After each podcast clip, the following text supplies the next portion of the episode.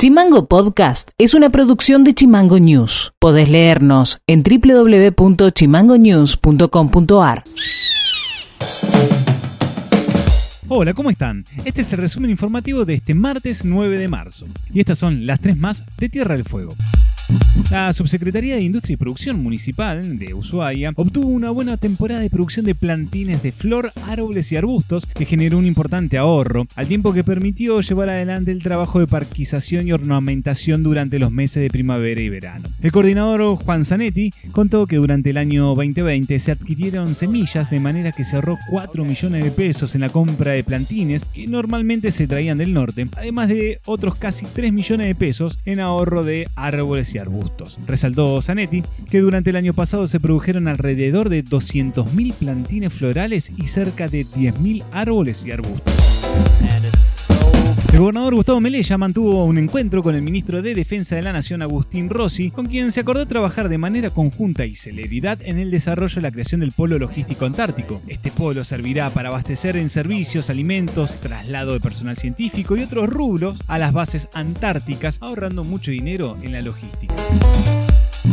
Ayer en la ciudad de Ushuaia se conmemoró el Día Internacional de la Mujer Trabajadora, con un paro de mujeres y luego una gran movilización por las calles céntricas hasta llegar a la plaza cívica donde se leyó un documento con consignas consensuadas entre las organizaciones feministas. El colectivo de mujeres y diversidades se reunieron en el nuevo edificio de la justicia donde se reclama que la justicia accione con celeridad y con determinación. En el documento leído se solicita, entre otras cosas, que se declare la emergencia nacional por violencia contra las mujeres y por razones de género, ya que cada 23 horas en nuestro país una mujer es asesinada en manos de un macho patriarcal y una de cada cinco mujeres es asesinada con un arma reglamentaria.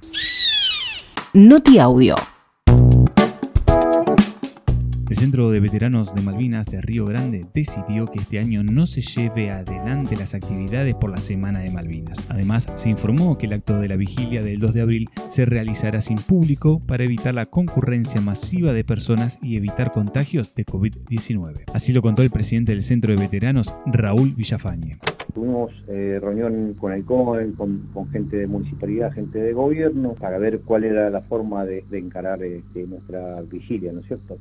Eh, se tomó la decisión en, comisión unánime de la Semana de Malvinas no hacerlo por la cantidad de gente que va, por la carpa y por muchas situaciones que no veíamos que no eran correctas. Entonces, bueno, sí vimos viable eh, el hacer nuestra vigilia vigilia del eh, acto del primero hacia el 2. Así que bueno, estamos en la organización, está, va marcha, marcha todo perfecto, eh, vamos a tratar de buscarle otra modalidad. Hay cosas que tenemos que no, podemos hacerlas. Entonces, bueno, ser eh, los abanderados, no pueden estar, no van a estar. Hay una bandera que van a estar, van a ser en nuestro monumento, la bandera nuestra, la de Generación Malvina y la de nuestro centro de veteranos, ¿no es cierto? Trataremos de estar todos sentados, todo acondicionado para que no haya amontonamiento, los fotógrafos acomodados por un lado, la banda municipal, las autoridades, los veteranos por un lado y eh, los familiares, ¿no? que son los que van a estar adentro del monumento.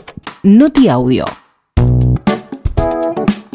El Consejo de la Magistratura postergó la definición en torno del jury que se tramita en contra del juez de instrucción de Río Grande, Raúl Sajade, después que la semana pasada el fiscal acusador, José Rodas, lo eximiera de responsabilidades y recomendara rechazar el jury, ayer el fiscal de Estado, Virgilio Martínez de Sucre, presentó un escrito cuestionando la postura de Rodas y pidiendo que sea aparte del caso. Ahora el juicio político en contra del juez que es investigado judicialmente por una causa por presunto delito de cohecho deberá aguardar un próximo encuentro del Consejo de la Magistratura. Así lo contó el consejero y legislador Pablo Villegas. Mira, porque estamos en, plena etapa de análisis del sentido, del alcance del dictamen del, consejero que actúa como fiscal, ¿cierto? El doctor Rodas. Ayer, eh, dentro de uno de los del temario, uno de los temas era, bueno, el expediente que se refiere al caso del doctor Sabe. Yo tengo una mirada eh, personal que, que lo, expresé ayer que no no no comparto que en esta etapa procesal se dicte el sobrecimiento del juez del modo que lo pide el fiscal. Pero bueno el fiscal de estado por su parte como consejero acompañó un escrito por una cuestión elemental de respeto pero también de análisis para ver si uno comparte o no el criterio del fiscal. Bueno nos dimos un tiempo para analizar analizar la posición del fiscal y en todo caso, si uno la comparte, expresarlo en su voto y si no la comparte, manifestar y desarrollar los argumentos del por qué no, ¿no es cierto? Esto ha sido todo por hoy. Seguinos en Spotify y en YouTube como Chimango News y escribinos vía WhatsApp al 2901 6506 66. Te dejamos con un tema musical de Nora Jones y nos reencontramos mañana. Chao. Chimango Podcast. Conducción. Federico García. Diseño y redes sociales. Micaela Orué. Seguinos en Twitter. Seguinos en Facebook como Chimango News. En Instagram como Chimango News OK.